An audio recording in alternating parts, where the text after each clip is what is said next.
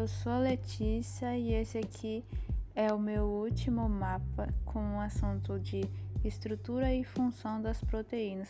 Eu sei que ninguém mais aguenta ouvir minha voz, mas é que esse é o último, eu juro. Fazendo aqui uma analogia às construções, assim como os tijolos dão estrutura para elas, as proteínas servem como uma espécie de tijolo que possibilita o funcionamento de todo o nosso organismo. Para começar, a gente tem aqui alguns exemplos de funções gerais da proteína. Primeiro, a gente tem as enzimas, que têm como função catalisar ou quebrar ligações covalentes. Exemplo, DNA polimerase, que copia a molécula de DNA. A gente tem proteínas estruturais, que têm como função fornecer o suporte mecânico para células e tecidos. Por exemplo, no meio extracelular, o colágeno e elastina são constituintes comuns da matriz extracelular. A gente tem proteínas de transporte, que tem como função transportar moléculas ou íons. Por exemplo, na circulação sanguínea, a albumina sérica transporta lipídios, a hemoglobina transporta o oxigênio e a transferrina transporta o ferro. A gente também tem proteínas motoras, que tem como função gerar movimentos em células e tecidos. Exemplo, a miosina, nas células da musculatura esquelética, fornece a força motora que a gente precisa para o movimento, né? A gente tem as proteínas de armazenamento, que tem como função armazenar os aminoácidos ou íons. Por exemplo, o ferro, ele é armazenado no fígado, que é ligado à proteína ferritina. A gente também tem proteínas sinalizadoras, que tem como função transportar sinais extracelulares de uma célula para outra. Exemplo, a insulina é uma proteína que controla os níveis de glicose no nosso sangue.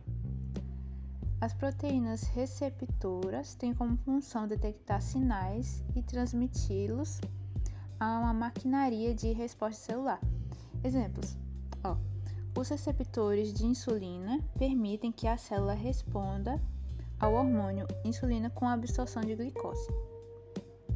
A gente também tem as proteínas de regulação gênica, que tem como função se ligar ao DNA para ativar ou reprimir a transcrição. Por exemplo, o repressor da lactose em bactérias silencia o gene para a enzima responsável pela degradação da lactose. A gente também tem algumas proteínas de finalidades específicas, que as suas funções variam muito. Essas proteínas são produzidas por todos os organismos e as suas funções são muito especializadas. Exemplos: a gente tem como exemplo proteínas anticongelantes que impedem que o sangue de peixes árticos e antárticos se congelem. Então, né, como a gente já sabe, uma proteína contém 20 aminoácidos diferentes, cada um com propriedade química diferente. Esses aminoácidos ficam juntos ao longo da cadeia através de ligações peptídicas covalentes. Então, a proteína é determinada como um polipeptídeo e suas cadeias de aminoácidos são chamadas de cadeias polipeptídicas. Cada proteína tem uma ordem de aminoácidos diferente, e essa ordem é chamada de sequência de aminoácidos. Exemplo, uma molécula de insulina vai ter a mesma sequência de outra molécula de insulina. Cada cadeia polipeptídica é composta por uma cadeia principal que é ligada a uma série de cadeias laterais. Essa cadeia principal é formada por uma repetição de moléculas centrais presentes em todos os aminoácidos. Como cada terminação de aminoácido é quimicamente diferente, uma vai ter um grupo amino e outra um grupo carboxila. Cada cadeia polipeptídica tem uma direcionalidade. A parte com grupo amino é chamada de N-terminal e a com grupo carboxila é chamada de C-terminal. Essas cadeias laterais geralmente são polares e hidrofílicas, enquanto a cadeia principal geralmente é hidrofóbica e apolar. As proteínas elas podem se enovelar de várias formas, pois as suas cadeias polipeptídicas são bastante flexíveis mas as formas de enovelamento são limitadas por um conjunto de ligações fracas, como ponte de hidrogênio, que envolve a cadeia principal com a lateral. E como essas ligações são muito mais fracas que as covalentes, são necessárias várias ligações para manter unidas essas duas regiões de uma cadeia polipeptídica. Sobre interação hidrofóbica, no ambiente aquoso, moléculas hidrofóbicas, incluindo as cadeias laterais, quando elas são apolares, tendem a se agrupar para minimizar o efeito de disrupção dentro de proteínas enoveladas. Protegidas no interior dessas proteínas, evitam o contato com o citosol, que as circunda no interior das células. As cadeias laterais polares tendem a se localizar na parte mais externa da proteína, na sua forma enovelada. Assim, elas podem formar pontes de hidrogênio com a água. A forma que uma proteína se conforma depende da sua sequência de aminoácidos. Essa conformação é determinada por fatores energéticos. A proteína geralmente só vai se novelar na forma cuja energia livre for minimizada. Desse jeito, o processo de enovelamento é energeticamente favorável. Uma proteína pura, se desnaturada, ela pode voltar à sua restauração naturalmente, sabe? É, foi como o exemplo que o professor deu na aula. O exemplo do ovo frito. Quando a gente coloca um ovo na panela com óleo, a primeira coisa que acontece é a clara ficar branca, né? Mas aquilo ali é um conjunto de proteínas. Porque depois que esfria tudo, é, não forma, é, não volta a, a renaturação, né? Que estava antes é porque essa proteína não tá pura, ela tá junto com outras coisas ali, tem um contato com óleo e tudo mais. Por isso que ela não volta. Mas se a gente pegasse um, uma amostra pura dessa proteína e colocasse em contato com calor e depois retirasse, ela ia voltar sim. Uma proteína, se ela for mal enovelada, pode causar uma série de doenças, ou seja, não são somente os genes que, quando sofrem alguma mutação, que podem causar patologias. Algumas doenças neurológicas, como a doença que a gente popularizou como a vaca louca, são causadas por proteínas NMAC enoveladas, chamadas de proteínas priônicas. Essas proteínas mal enoveladas podem converter as que são bem enoveladas em proteínas patológicas. A alfa-hélice e a folha beta são padrões comuns de enovelamento. Esses dois motivos estruturais são particularmente comuns, pois resultam da formação de ligações de hidrogênio entre os grupamentos amino e carboxila na cadeia principal polipeptídica. Uma hélice é uma estrutura regular que lembra até uma espiral. espiral. Ela é gerada pelo agrupamento de subunidades que são parecidas, uma alfa-hélice é formada quando uma única cadeia polipeptídica gira em torno de si mesma, formando um cilindro estrutural rígido. Uma ligação peptídica é formada a cada quatro aminoácidos, ligando o grupo carboxila de uma ligação peptídica com o grupo amino de outra. Uma folha beta é formada quando ligações de hidrogênio são estabelecidas entre segmentos e cadeias polipeptídicas que são dispostas lado a lado. Os dois tipos de folha beta produzem uma estrutura plissada ou pregueada, que é muito rígida e constitui a região central de diversas proteínas. As re... É... Perdão. Deixa eu ver aqui. Essa folha beta, ela pode ser, ela pode ter as setas tanto antiparalelas, que são em direções diferentes, tanto paralelas, que elas estão na mesma direção. Agora a gente parte para a organização das estruturas das proteínas. A gente primeiro tem a estrutura primária, né, que é a sequência de aminoácidos com as cadeias laterais. A estrutura secundária já é a formação da alfa-hélice e folha beta. Assim, elas já podem ter função de proteína e tudo.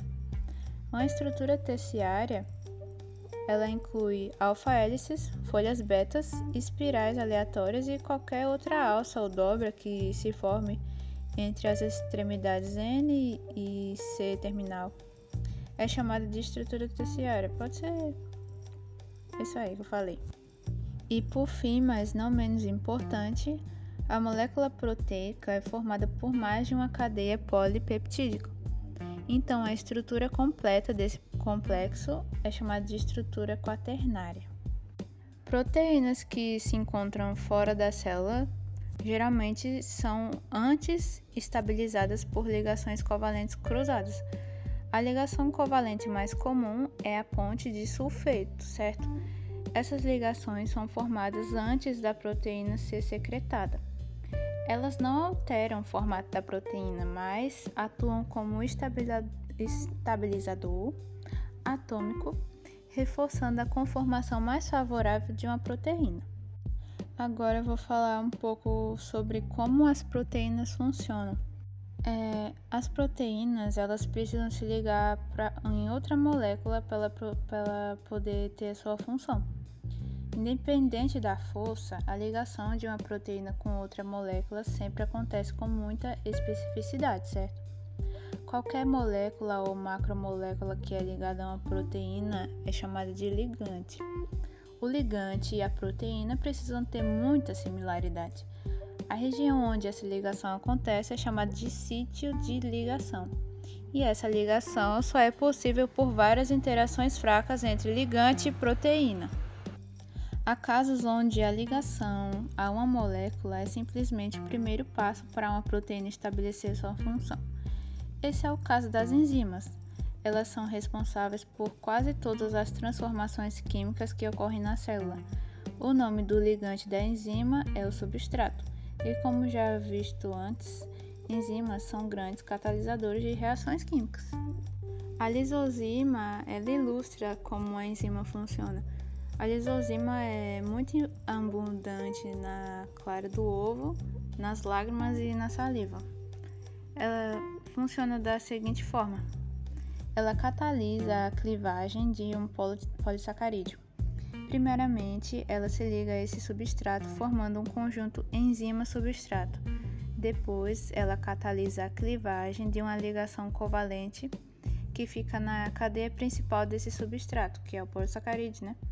Um conjunto enzima-produto se dissocia rapidamente, liberando os produtos e deixando a enzima livre novamente para se ligar em outro substrato, para que ela é, realize a clivagem desse também. Olha, algumas proteínas elas precisam ser controladas, geralmente muitas, né? Muitas proteínas e enzimas elas não trabalham de forma contínua dentro da célula a atividade de enzimas e proteínas é controlada para que a célula se mantenha em condições ótimas, produzindo apenas as moléculas que são necessárias para cada condição. Para não exceder né, a, a, produção, pode acontecer algum erro lá e dar tudo errado, por isso que precisa de controlar. Que a gente tem, né? As atividades catalíticas de uma enzima são frequentemente controladas por outras moléculas. Na retroalimentação negativa, uma enzima da etapa inicial da via metabólica é inibida pelo produto de uma etapa que vem depois da via. Assim, quando grandes quantidades de produto final se acumulam, o produto se liga à primeira enzima e ela diminui a sua atividade catalítica e limita a entrada de mais substrato na via, na via metabólica.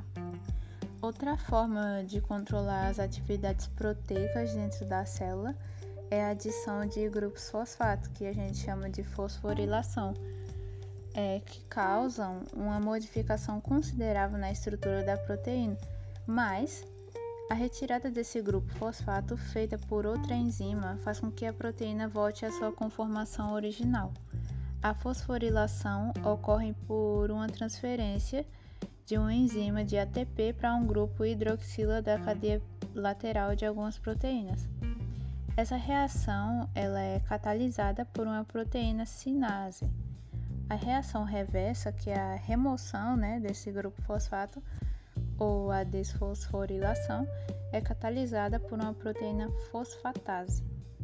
E outra forma de controle também é, são as proteínas de ligação no GTP que são reguladas pelo ciclo de adição e remoção de grupos fosfato. Nesse caso, de adição e remoção do grupo fosfato não é mais de uma transferência de ATP, mas aqui um fosfato é parte de um nucleotídeo de guanina trisfosfato de guanosina, né, que é a sigla GTP, que se liga com alta afinidade a vários tipos de proteínas de ligação do GTP.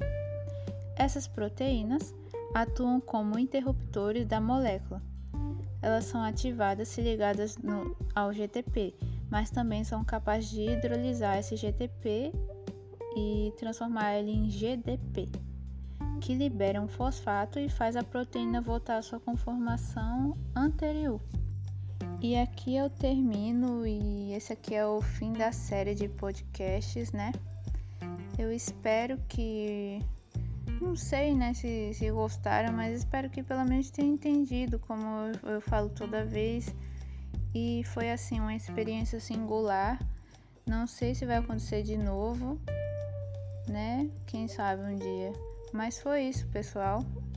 Até a próxima, se houver.